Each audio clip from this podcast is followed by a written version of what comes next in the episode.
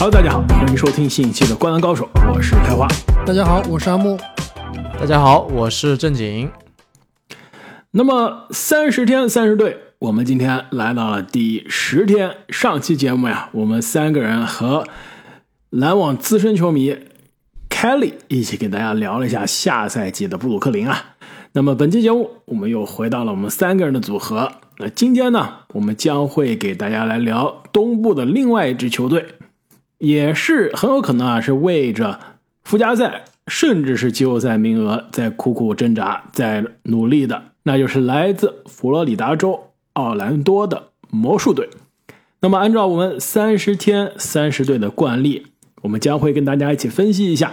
魔术队今年休赛期的人员变化，以及下赛季的阵容轮换，下赛季市场呢又对于这支球队有怎样的战绩预期？最重要的是，下赛季看魔术啊，到底有哪些看点？那么最后呢，也是必不可少，我们三个人可以聊一下关于魔术的球衣赞助商，大家都家喻户晓的这个迪士尼，对吧？也是可以说奥兰多这个城市啊最大的亮点。那就是除此之外，奥兰多还有其他什么有意思的地方？那么阿木还是由你给大家来介绍一下魔术这个夏天都干了啥？魔术这个夏天，魔术这个夏天，首先在选秀大会上以六号签选来了组织后卫布莱克啊，又是一个组织后卫。另外呢，十一顺位选到了霍尔舒的儿子杰特霍华德。在自由市场上呢，签下老将乔英格斯，合同是两年两千两百万。另外呢，签下了之前。步行者队的这个贝塔泽，同时呢，和球队的这个大瓦格纳、莫瓦格纳以两年一千六百万续约。同时，这个球队也少掉两名球员，一个是开花特别喜欢的波尔波尔去了太阳，另外就是之前的最佳新秀麦卡威。所以啊，经过这一番的操作，我这里预期一下。魔术队的首发阵容后场应该是福尔茨加上哈里斯，也就是他们上赛季的这个后场组合主力。前场瓦格纳、班凯罗以及小卡特。那在替补席上呢，有今年的新秀布莱克，以及之前的这个乐透萨格斯和小小篮球家克安东尼。前场新秀霍华德、乔英格斯，这个大瓦格纳以及贝塔泽。阿木啊，你这个。轮换阵容啊，我不是百分之百的同意啊。哪里不同意？首先啊，首发不同意先说一下首发，首发你这个让哈里斯首发，我是有些不同意的。我知道上赛季哈里斯是打了四十多场首发，但是赛季到最后呢，还是球队想让萨格斯去打二号位的首发的位置。下赛季球队为什么还让哈里斯首发？我觉得其实有些说不过去。哎，萨格斯打首发以后那段时间打的怎么样嘛？开花。呃，对，其实萨格斯那时候打的也是一号位的首发，对他打的是一号位首发，确实是的。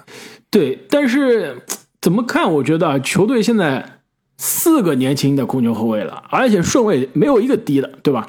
既然你四个人都打一号位，你肯定要有人上到二号位啊，要不然你真的四个人在一号位，这时间玩不过来。打麻将就四十八分钟，每个人打十二分钟嘛，对吧？你肯定有人是要去打二号位位置的。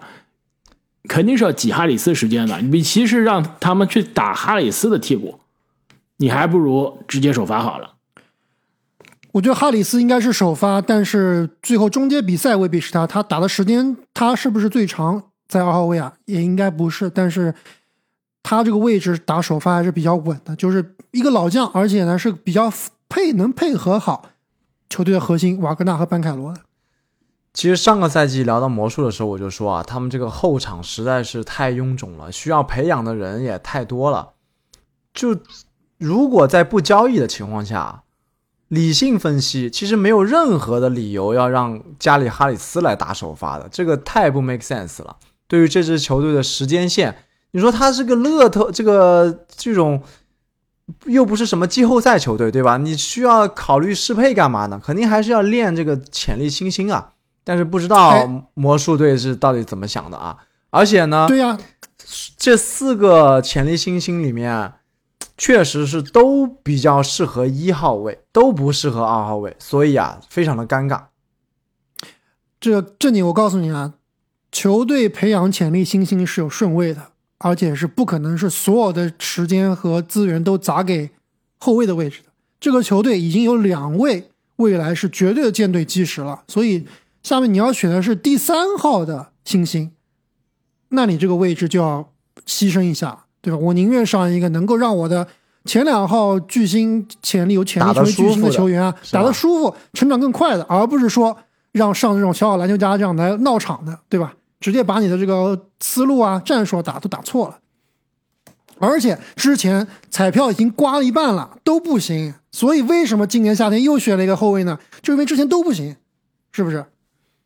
我觉得啊，选后卫还有原因，就是他前场的三个人啊已经很稳了。我觉得啊，另外一个你这个阵容轮换中啊，我不太同意的是他这个替补的位置。你是四号位的替补写的是谁啊？英格斯啊，他怎么打四号位的替补？对，我觉得这个东西啊，就是大家可以后面可以看啊，因为我们后面肯定聊到这个关于班凯罗现在未来的这个走势到底是什么样。我觉得这个球队真正到决胜时刻，或者说最强阵容，今年夏天美国世界杯已经给了我们答案了。就班凯罗到底适合打什么位置，是吧？所以我我把英格斯写到这里，只是说，哎，给他一个位置放。其实真正确实应该是放到三号位啊，但是这个四号位是来谁来打呢？我觉得很有可能是。哎，要不然就是瓦格纳来打，要不然就是上三后卫。我觉得啊，还有两个人可以打班凯罗的替补啊，就是这个大前锋的替补啊。一个埃塞克打不了，退役吧？为什么打不了？埃塞克退役了，退役了。你相信我？没有宣布退役呢。埃塞克，我我在我这里宣布退役了。他他应该是不会，球队应该是放弃了。呃，那欧文还在打球吗？啊你那你这个就开玩笑了，对吧？你这就 抬杠了。埃塞克上赛季虽然打了十一场比赛之后又受伤了，但是从夏天的动态来看依然是健康的，没有说现在篮球完全不在这个重心完全不在篮球上了。他合同在身啊，他现在健康的话，球队让他来打球，他必须是履行他的合同的。你不能说公司给你发工资你不来上班，但是你让他上班的意义在何在呢？他是能帮球队赢球呢，还是能让自己的？实力提升能够变成球队未来的基石呢？要是我，我是不会让他上场的。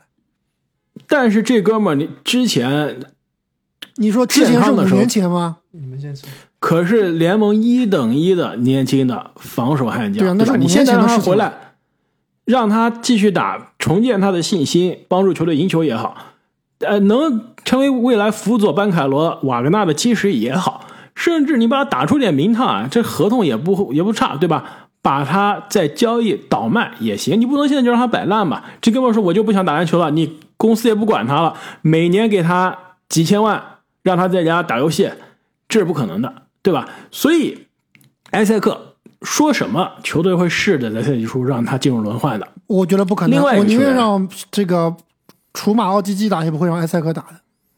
对，另外一个我就想说的就是奥基基了。其实奥基基也是有机会去争夺一下这个轮换的位置。但是啊，你要是问我，球队有可能最终上谁啊？很有可能，我觉得是让大瓦格纳打一个四号位，跟他这个小兄弟啊，小瓦格纳一起在场上。莫瓦格纳其实是可以打四，也可以打五的。呃，基本上他现在打不了四了。他打四，他跟卡特一起上的话，肯定会非常非常慢的，就前场很难防的。他们选的这个乐透秀霍华德能不能摇到四号位啊？摇不到，他只能是二三摇，摇不到四。他虽然个子也挺高的，但是他这个打法不是一个内线打法。其实说到这个双瓦格纳，现在正好世界杯啊，这两个人也都在为国家队出战啊。其实你们要觉得怎么样？这从国际赛场的角度来看，两位瓦格纳未来前景如何？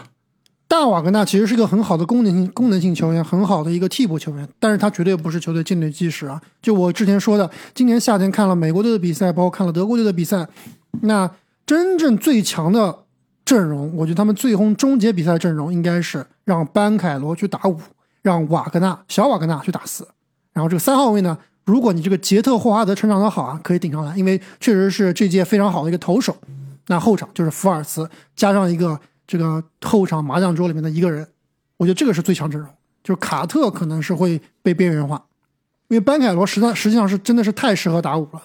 他在美国队打的是真的非常不错啊！我这个看全场比赛世界杯，说实话看的非常少，但是我的这个 Instagram 基本上各种推送都是世界杯的这种精彩进球，非常多班凯罗的暴扣，像那种转身，他的速率，他的那个肌肉线条，他的胳膊都是比别人强壮一大圈，一个转身就把这个防守人卡在后面了，感觉不是一个次元的。对，我觉得班凯罗其实这个夏天最让我惊讶的是，他打五号位竟然在身材上身材上不吃亏不吃亏，对，而且呢，他是有一定的在五号位啊能够护框的，他是真的能够护框的。那么下赛季啊，市场对于魔术队战绩的预期是怎么样啊？前一年魔术是常规赛应该赢了三十四场，对吧？今年呢，市场预期是怎样？今年其实跟去年差不太多啊，市场预期是三十六点五场，最后排到了东部的第十二名，就跟去年大差不差。虽然说是这个班凯罗又长长了一岁，瓦格纳又长了一岁，而且又迎来了一个六号的强力新援，就布雷克，但是市场仍旧不是很看好他们。我觉得啊，其实我可能比市场还不看好。市场说三十六点五是吧？其实我这边看来，估计就三十五场。排名呢，也就跟去年差不多，东部十二、十三的样子，有可能冲冲十一，也跟十一其实基本上是差不多的。那我就更不看好了，比开花还不看好。我觉得 魔术只能赢三十场，东部倒数第二。哎，这有点意思了，郑健，上赛季都能赢三十六场、三十七场，为什么反倒是这个基石球员成长一年以后反而更更差了？我感觉这个基石球员，这个基石也是打引号了。虽然我刚刚吹了一波班凯罗啊，但是在群星璀璨的 NBA 啊，我感觉他还是做球队老大差点意思。而且东部那几个吊车尾的球队啊，我觉得实力都不输魔术，反而是经验更加充分。那么下赛季我们看这支球队到底有怎样的看点呢？我觉得啊，最大的看点之一肯定无外乎是上赛季的状元保罗·班凯罗。其实班凯罗之前我们说到啊，他的这个新旧赛季其实从数据上来说啊，已经是非常的出色了。但是我们当时对他进入到联盟的时候的分析啊，就是觉得他其实是当年新秀中集战力可能是最强的、最成熟的，有可能是地板比较高，而且呢是立刻可以进入状态。但是未来的这个上限并不一定是最高啊。但是他新秀赛季的确是展现出来了，对吧？虽然投篮的效率是是有失误，但是技术数据最后差不多是个二十加七加四的数据。下赛季在这基础上能不能提高啊？其实你看一下这个数据，如果再提高一步啊，那就是往准全明星的角度上去了。他能不能下赛季进入到这个讨论？我觉得得分有可能提高的，但是另外两项我不确定。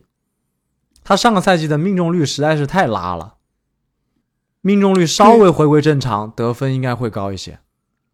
对他这个投射确实是三分线外或者说三分线外前一步的这种跳投还是非常的不稳定啊。但是我刚刚说了，下赛季可能美国队国家队科尔就给你答案了，就班凯罗的正确使用方式就是打五。那你打五的话，你就这个这个弱点篮篮子不准的弱点就会被削弱，反倒是更加增强了。比如他的冲击力啊，或者篮下的这种强吃啊，可能会更多。所以我觉得班凯罗下赛季啊。首先，数据肯定会很好看，而且通过世界杯的洗礼，而现在我觉得美国队仍然是今年世界杯夺冠的最大热门啊！如果是有这个世界杯冠军加持，下赛季的班凯罗肯定会成长的很快，所以我还是比较看好他的成长。呃，回到魔术身上啊，我觉得班凯罗下赛季的确是可以让大家期待一下。另外一个，我觉得让我下赛季比较期待的球员啊，其实我觉得也是到了职业生涯非常重要的一年，那就是科尔安东尼小小篮球家。其实这哥们儿，你要说他是不是出道即巅峰啊？有真的有一点这个迹象，是吧？不是，他应该是没出道前是更巅峰吧？年少是吧？伤重用。这冈瓦奇新秀赛季的打的算是不错，然后呢，二年级的上半段可以说是让大家眼前一亮，当年是有机会争夺最快进步球员的一个水平，但是上赛季是基本上首发的位置都丢掉了。但其实你仔细看他的这个命中率啊，其实他在联盟这几年还是在进步的，虽然身材不好，对吧？但是上赛季投篮命中率职业生涯最高，三分球命中率职业生涯也是最高，罚球命中率已经将近百分之九十了。也是职业生涯最高。其实他真的现在在魔术啊，我觉得耽误他的就是机会，就是上场的时间，换一个环境，这么年轻，对吧？二十二、二十三岁，绝对是有机会发展的。所以下赛季我很好奇啊，魔术如果这四个控球后卫这桌麻将要拆散啊，会不会让科尔东尼走人？如果让他走人的话，其实我觉得他是有机会在另外一支球队重新找回状态的。哎，开花。这也是我的看点之一，就是魔术队这四个控球后卫，富尔茨、布新秀布雷克、萨格斯和你刚刚说到的小小篮球家，他们四个人如果要排个序，你怎么排？培养顺序？考虑到时间线啊，应该是布莱克第一，第二就很难了。第二，我觉得其实现在这几个球员中最好的球员很简单，是富尔茨。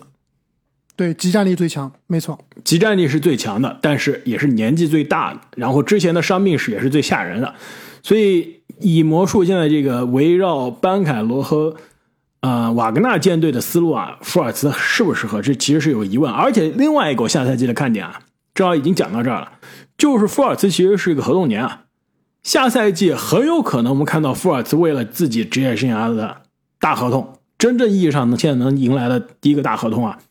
去拼命的打，很有可能是打出职业生涯最好的一年。上赛季已经是他职业生涯最好的一年了，命中率啊，这个包括统计的数据啊，都是最优秀的一年。下赛季合同年很有可能福尔茨是会加把油的。但是对于魔术来说，其实这是一把双刃剑。如果福尔茨真的打出身价了，会不会趁着他现在到期合同把他交易走，换来更加稳定的长期资产？我觉得魔术有可能去这么做的。所以在我看来，富尔茨集战力最强啊，但不一定是魔术的长期计划。第二名有可能是萨格斯。在我这里啊，其实这个后场麻将桌，如果按集战力排名，应该是富尔茨第一，科尔安东尼第二，萨格斯第三，布莱克不是布莱克第三，萨格斯第四，是按实力来排，是按实力排。真的假的？按照对，按照这个未来的呃培养顺位啊。布莱克第一，福尔茨第二，萨格斯第三，安东尼第四。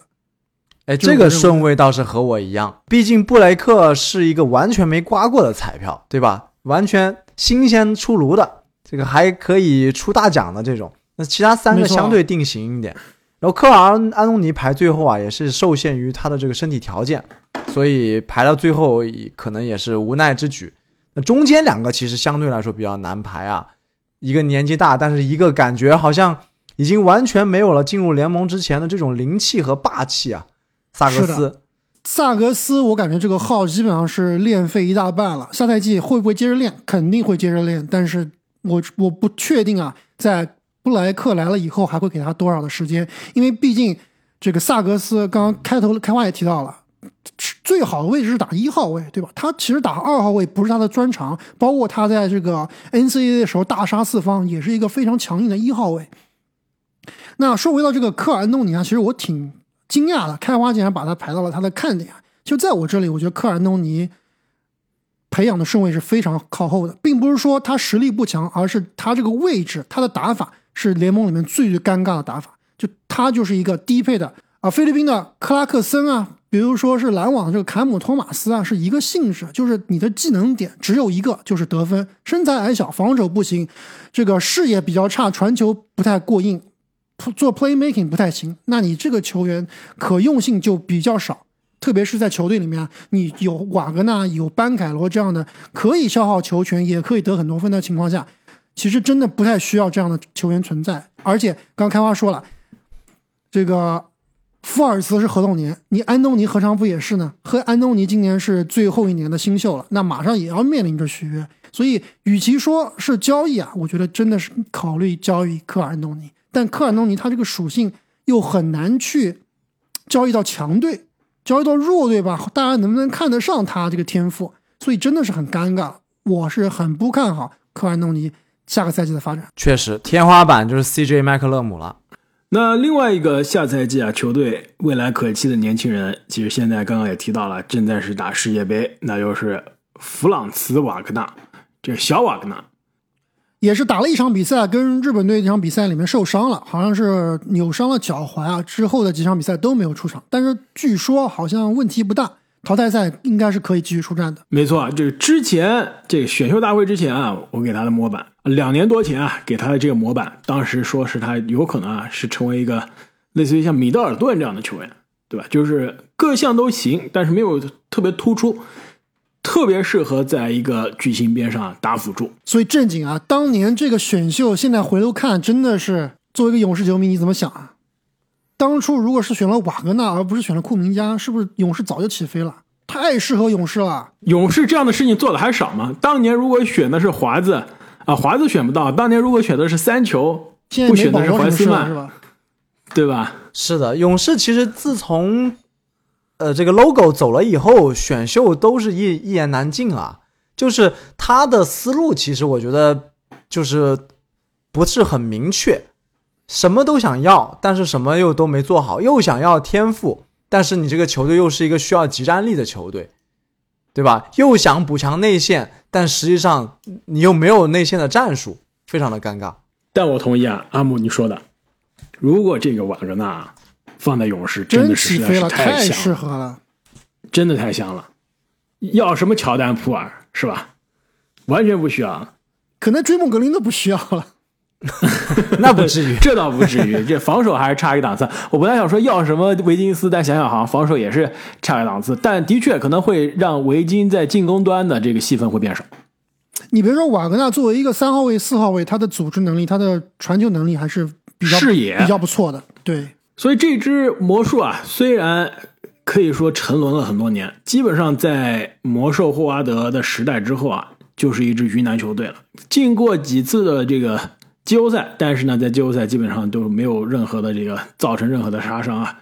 所以球队现在这么多年轻人啊，手上高顺位的新秀是一大把，而且呢还捏着两个状元，能不能下赛季打出点名堂啊？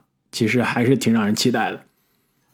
那聊完了魔术这些场上的话题啊，我们再来聊一下魔术的这个球衣。其实它的这个赞助商是最简单的，而且我们之前已经是都聊过了，就是他这球衣赞助商也是这个城市最有名的品牌——迪士尼。就之前说聊完迪士尼啊，我们应该聊了好几年了，应该讲的都差不多，什么迪士尼啊、环球影城啊，包括哈利波特园啊，这个大家其实都应该比较熟悉了。但是关于迪士尼这个公司啊，其实是挺有意思的一个公司，对吧？大家可能一想到迪士尼，想到哦，米老鼠唐老鸭是一个这个黑雪公主，对吧？黑对对，黑一个是个童话的公司，对吧？但实际上它远远不止是一个。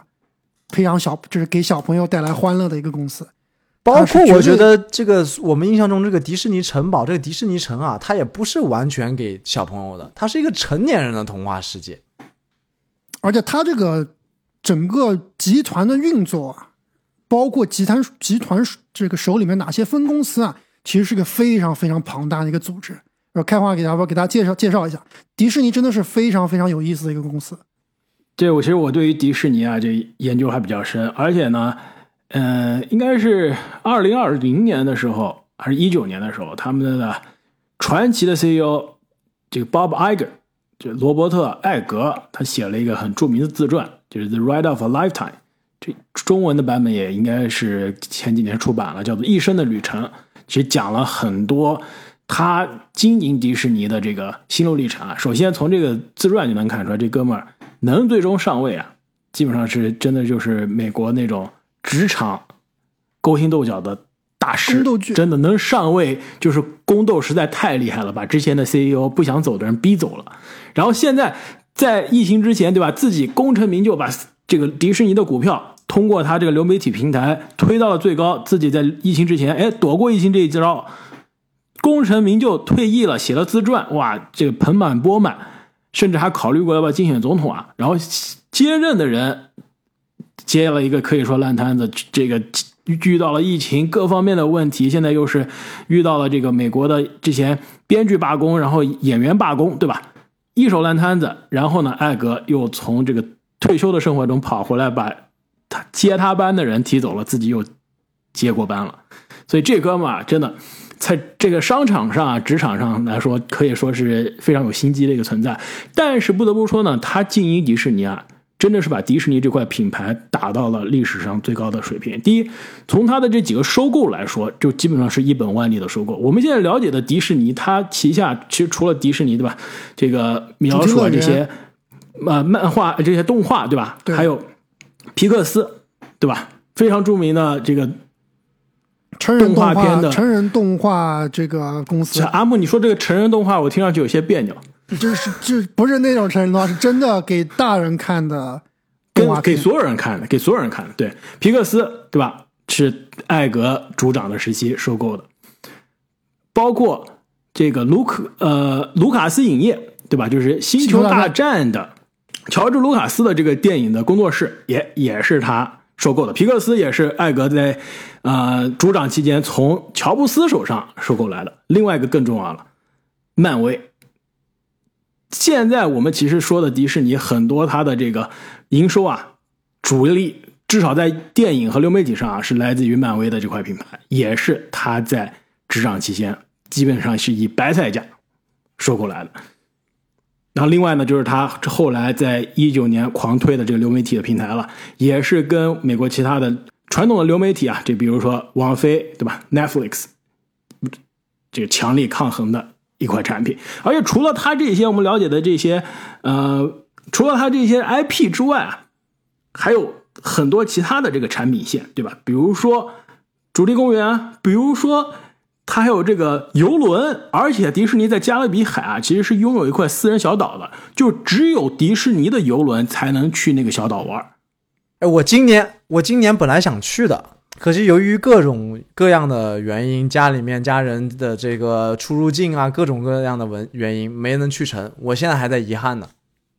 票价也不便宜，一个人最便宜都要一千多美元。而且开放你别忘了，他手里面还是有电视台的。我们熟知的 ESPN、ABC 都是他这个迪士尼集团的。对，但是呢，这就是要聊到现在为什么迪士尼？你看它最近股票啊，这几年，这一年之内吧，跌了很多。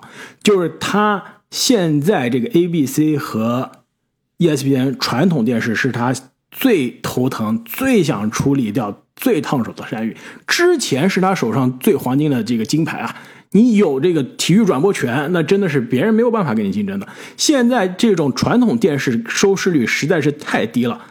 反倒成为给自己公司拖后腿的一块品牌了，而且呢，最近其实 ESPN 有很多裁员，对吧？我们出非常疯狂，很多著名的 NBA 的这个呃评论员啊，NBA 的这个记者啊，解说啊，都被裁掉了。你就想，你这个迪士尼已经缺钱缺到把这些明星主播都。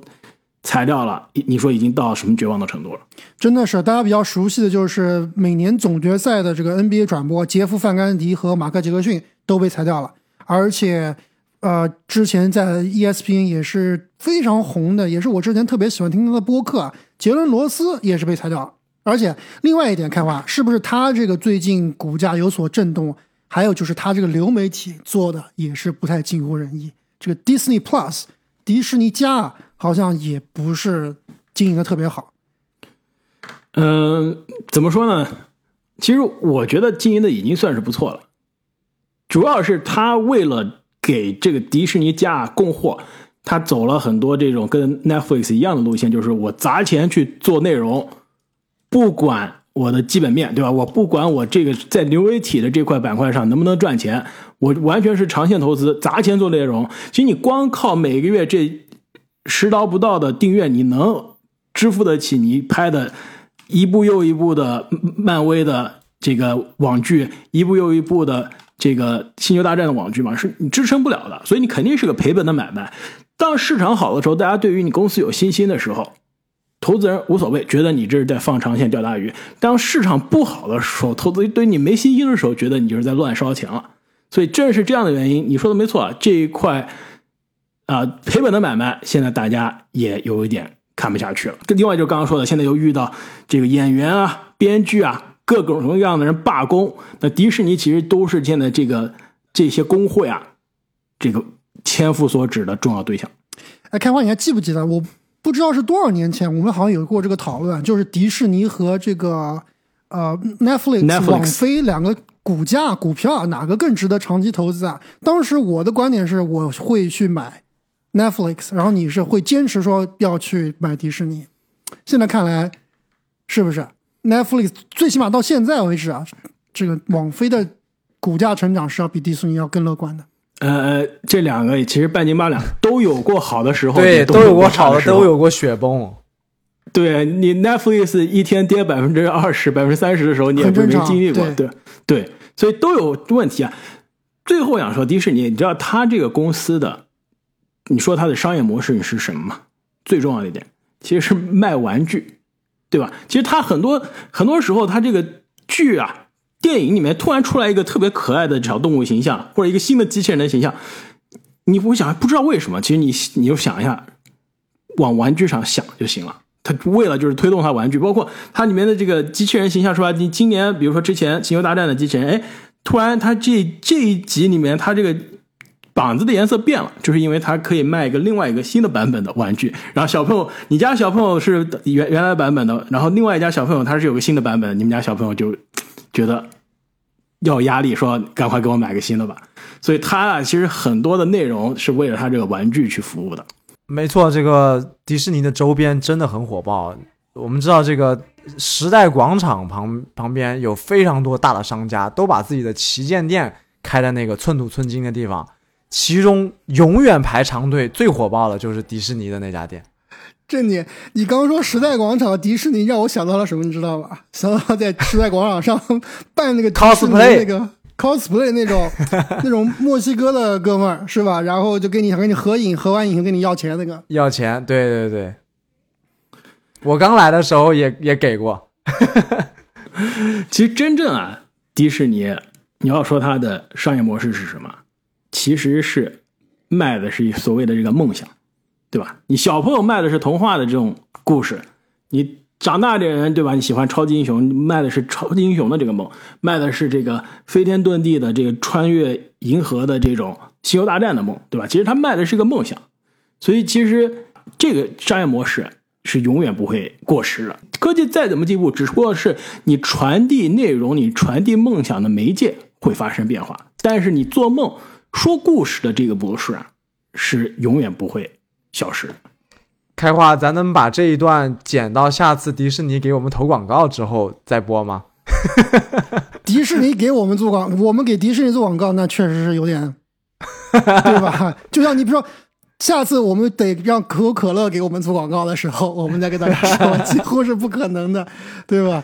不是，但虽然大家都听过迪士尼，但是谁又听过我们刚刚讲的这些故事呢？是不是？还是需要推广的。对，刚刚开花讲的这一波啊，其实让我想到另外一个公司，而且我觉得这两个公司越来越看越像。迪士尼耐克，难道跟我们这个节目所有聊的东西都是难道不一样吗？迪士尼跟 NBA 是不是同样也是类型的公司啊？对吧？迪士尼创造 IP，我去卖这个呃周边，周边，我去卖我的电影，我的卖门票，门票，对吧？我球赛一样的卖转播权，NBA 我卖转播权，我卖我的球场门票。这个卖刚刚说球星卡卖，你刚刚说比如卖球衣 对吧？卖周边，我就是你们迪士尼卖玩具，我们卖球衣。更可怕的是什么？更可怕的是，我 NBA 卖了几十年的球星卡了，我迪士尼现在也开始卖球星卡了，卖迪士尼的卡片了。就比如开花最近就 好像在咱们国内买了一些这个迪士尼的卡片，而且你知道吗？我还在网上预购了一波美国马上要出的这个 TCG 迪士尼卡片，就现在非常火的这个 Trading Card Game，就是宝可梦这一类的游戏卡的卡片。哎，迪士尼马上也要出了，所以果然天下割韭菜的这个套路都是一。样的。而且刚刚你说的最后一点完全一样啊，NBA 给他的是什么东西啊？也是给他梦想呀，对不对？没错，没错，哎，你这么来说啊，怪不得 NBA 在最绝望的时候，疫情的中间没有办法打比赛了，找到的是迪士尼，两个人惺惺相惜啊，说我们是注定要在一起的。哎，真的串起来了。那么本期节目关于下赛季的奥兰多魔术啊，以及奥兰多魔术所在城市的这个迪士尼啊，我们就聊到这里了。那么再次感谢各位听众朋友们最近给我们送上的五星好评啊！那如果你们喜欢我们的内容，欢迎大家给我们送上一个五星好评，并且呢转发分享给身边同样喜欢篮球的朋友们。三十天三十队，我们还会在赛季开始之前给大家不断带来更新，请大家千万不要错过。我们下期再见。再见再见。